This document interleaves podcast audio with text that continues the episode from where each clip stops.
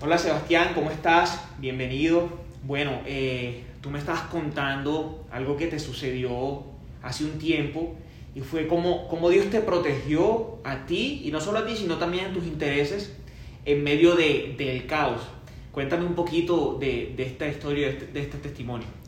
Claro que sí. Eh, fue una experiencia en la cual hace casi 3, 4 meses eh, el edificio donde yo vivo se prendió fuego eh, muchas de las personas que estuvimos ahí en ese incendio casualmente salimos afectados, pero eh, para fortuna mía y para mi vida, pues mi integridad y todo lo que es eh, las, las cosas materiales con las cuales yo trabajo y estoy a diario y, y uso no salieron afectadas. Asimismo, tú me contabas que, que o sea, de repente tú estabas en, en, en tu casa con tu mamá y tu mamá salió del edificio en medio de un humo que, en el cual no, no veías nada y tú terminaste tirándote por una ventana. O sea, ¿cómo, cómo pasó eso? Realmente en el momento que nos percatamos, eh, yo logro avisarle a mi mamá y decirle que el edificio se está prendiendo fuego. Algo de que tú te imaginas que te dicen huele a quemado, pero no te imaginas y no dimensionas de que lo que realmente se está prendiendo fuego es el edificio. En ese momento logro avisarle a ella para que salgamos. Bajamos las escaleras desde un tercer piso Hablamos de que son unos 15 metros desde, desde arriba hasta el primer piso y ella logra, creo yo que lograba salir cuando me di cuenta no tenía ni llaves ni tapabocas porque era en medio de la pandemia. Y cuando nos vinimos a dar cuenta que yo me regresé otra vez al apartamento para sacar las cosas, ya yo no podía salir porque el, lo fuerte del humo y el, el hollín que se, que se emanaba en ese momento y en ese instante era imposible que pudieras ver o respirar en ese momento. ¿Qué pasó con tu mamá? O sea, ¿qué, ¿qué, sabías tú de tu mamá? Hasta 20 minutos después no tenía ni idea qué había sucedido con ella. Para mi perspectiva pensé que ella se había quedado en el primer piso ahogada del humo y en el momento que yo me asomo pues por la ventana empiezo a gritar el nombre de ella para saber si está bien, está mal, si logró sobrevivir o, o simplemente por lo menos para tener la tranquilidad que saber si estaba bien.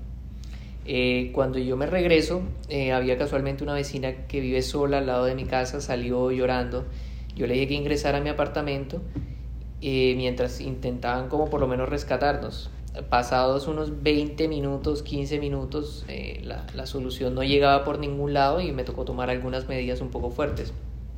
¿Cuáles son esas medidas? Eh, bueno, la, la, medida más fuerte fue que en el instante que yo me, no medía el desespero y la ansiedad, inclusive de no saber realmente qué había pasado, con mi mamá tampoco, eh, yo tomé el riesgo de, tirarme por la ventana, eh, como había comentado anteriormente, eran unos 15 metros. me puse al filo de la ventana, me agarré de la ventana y empecé a caer piso por piso, caí al segundo y en el primer piso me recibió como un techo que es casi como una lona, la lona se partió y obviamente caía al, asfalto, pero las, para, la, para la gloria de Dios y para, y para darle las gracias fue que me pude levantar, me incorporé enseguida y con las mismas atravesé una paredilla y logré salir a la calle. Pero, pero en ese momento la persona que quedó arriba de mi apartamento no la pudimos sacar eh, sino hasta después de que encontramos el, el origen del incendio. O sea, eh, tú te tiras y tu vecina, que es tu vecina, que, que, contabas que era tu vecina, se queda ya encerrada en tu, en tu, en tu apartamento sola y, y con, el, con el edificio incendiado. ¿Qué pasó después? ¿Llegaron los bomberos? ¿Qué pasó con ella? Bueno, en el momento que yo pues eh, me a, logro caer al, al primer piso, ella llorando me dice que, que no la deje sola, porque ella pensaba que posiblemente iba, iba a, era a morir asfixiada en el, en el, en el apartamento mío. Eh, yo creo que uno no alcanza a dimensionar lo que haría en un momento de esos de ansiedad y de angustia, porque cuando tú intentas bajar unos pisos que, que, prácticamente no puedes ver ni respirar, no puedes hacer absolutamente nada y de la misma ansiedad del mismo cuerpo te pide aire, no, no, no, no logras hacerlo. Eh, yo me tiro, caído al, al, primer piso, los bomberos llegan y logran poner una escalera para poderla sacar a ella.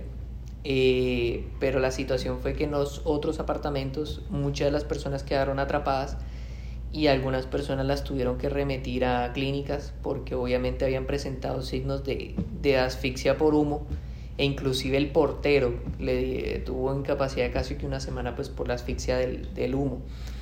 Eh, además de eso que pasado el día o al, al, día siguiente nos dimos cuenta y nos percatamos de que prácticamente todas las cosas de nuestro apartamento y el, estado incompleto del apartamento no había pasado absolutamente nada.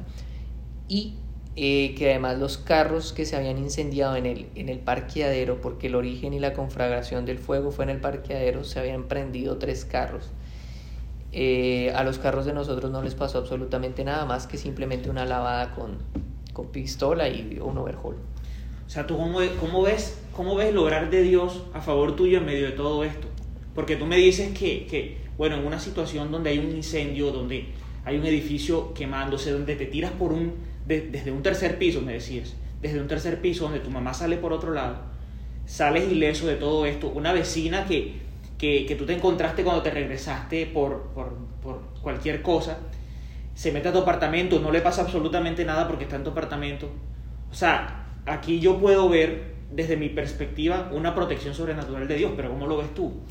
Yo lo veo inicialmente como un cuidado, primeramente, porque siento que pudo haber sido una situación completamente perjudicial para, nuestro, para mi salud. No solo en el momento de la caída, sino que eso pudo haber dejado algunas lesiones internamente en los pulmones. Y más ante una situación como la que estábamos viviendo en el momento que era el primer pico de la pandemia, obviamente tú estás cuidando y protegiendo más tu cuerpo. Y además de eso, pues que cuando yo caí, la, las únicas lesiones que me quedaron fueron unos par, unos arañazos y, y, un golpe en el, y como un pequeño morado en el estómago, pero del resto no, no había presentado otra lesión que, que fuera una gravedad. Y lo más curioso es que en el momento que yo caigo me incorporo enseguida para, para seguir y evitar este, este inconveniente.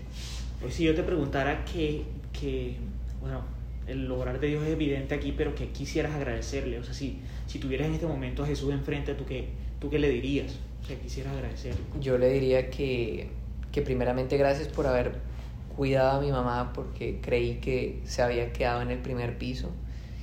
Le diría que también gracias por haberme aguantado en la caída. Y tercero, que él quizás sabía lo mucho que yo aprecio y cuido mis cosas. Y eso fueron parte de las cosas que él también previó. Y no solo eso, sino que también respondió financieramente y económicamente ante las, las, las percusiones que nosotros tuvimos, que a la final no fueron muchas. Él previó cada detalle. Bueno, Sebastián, muchas gracias por, por tu testimonio. Y definitivamente, como dice el, el Salmo 91, que, que aunque caigan mil a, tu lado, aunque mueran 10.000 a tu alrededor, esos males no te tocarán y tú lo, lo, pudiste vivir en carne propia. De verdad, muchas gracias por contarnos y, y esperamos que, que, que, este obrar de Dios se multiplique en las personas y que Dios mismo pueda proteger no solo nosotros, sino también nuestros intereses. Muchas gracias, Sebastián. Muchas gracias a ti.